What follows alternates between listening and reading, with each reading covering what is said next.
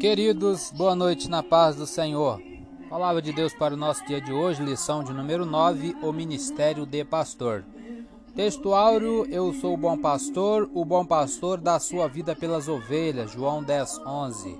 Verdade e prática, por meio do ministério pastoral, conduzimos as ovelhas ao Supremo Pastor Jesus Cristo. Leitura diária de hoje, sábado, dia 29 de maio de 2021 Cristo, o pastor das ovelhas. Hebreus 13, 20 diz: Ora, o Deus de paz, que pelo sangue do concerto eterno tornou a trazer dos mortos a nosso Senhor Jesus Cristo, grande pastor das ovelhas. 21. Vos aperfeiçoa em toda boa obra, para fazeres a sua vontade, operando em vós o que perante ele é a sua vontade, ou melhor, operando em vós o que perante ele é agradável por Cristo Jesus, ao qual seja a glória para todo o sempre. Amém. Comentário: Estes versículos incluem dois resultados significativos da morte e ressurreição de Cristo. Deus opera em nós para nos tornar o tipo de pessoa que o agrada e nos equipa para fazer o tipo de trabalho que o agrada.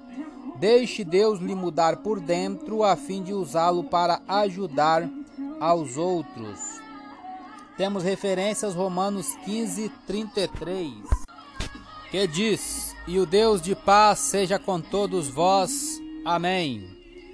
Essa frase parece um indício de que a carta está por terminar. Ela realmente anuncia o fim dos ensinamentos de Paulo, porque em seguida o apóstolo faz as saudações e observações finais no capítulo de número 16. Ainda pegando uma outra referência de Hebreus, 1 Tessalonicenses 5:23, conhecido, que diz: E o mesmo Deus de paz vos santifique em tudo, e todo vosso espírito e alma e corpo sejam plenamente conservados irrepreensíveis para a vinda de nosso Senhor Jesus Cristo. Comentário: Os termos espírito, alma e corpo referem-se mais ao ser de uma pessoa como um todo do que às suas partes distintas esta expressão é um modo de Paulo dizer que Deus deve estar envolvido em cada aspecto da nossa vida. É errado pensar que podemos separar nossa vida espiritual do restante da nossa vida, obedecendo a Deus apenas é, sob ou debaixo de certo sentido ou vivendo para Ele somente um dia por semana. Cristo deve controlar todo o nosso ser, não apenas nossa parte religiosa. Ainda temos um outro comentário em Atos 2, 24 que diz: Ao qual Deus ressuscitou, soltas as ânsias da morte, pois não era possível que fosse retido por ela. Comentário: Pedro começou seu discurso, seu discurso com a proclamação pública da ressurreição em um período em que este fato poderia ser comprovado por muitas testemunhas.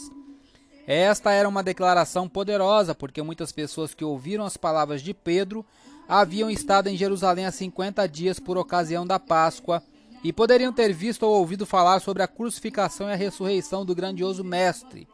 A ressurreição de Jesus foi a última prova de tudo aquilo que ele disse sobre si mesmo. Sem a ressurreição, não teríamos razão para crer em Jesus. Eu sou Elias Rodrigues, essa foi mais uma leitura diária de hoje. Compartilhe essa mensagem com seu grupo de amigos e que Deus nos abençoe. Amém.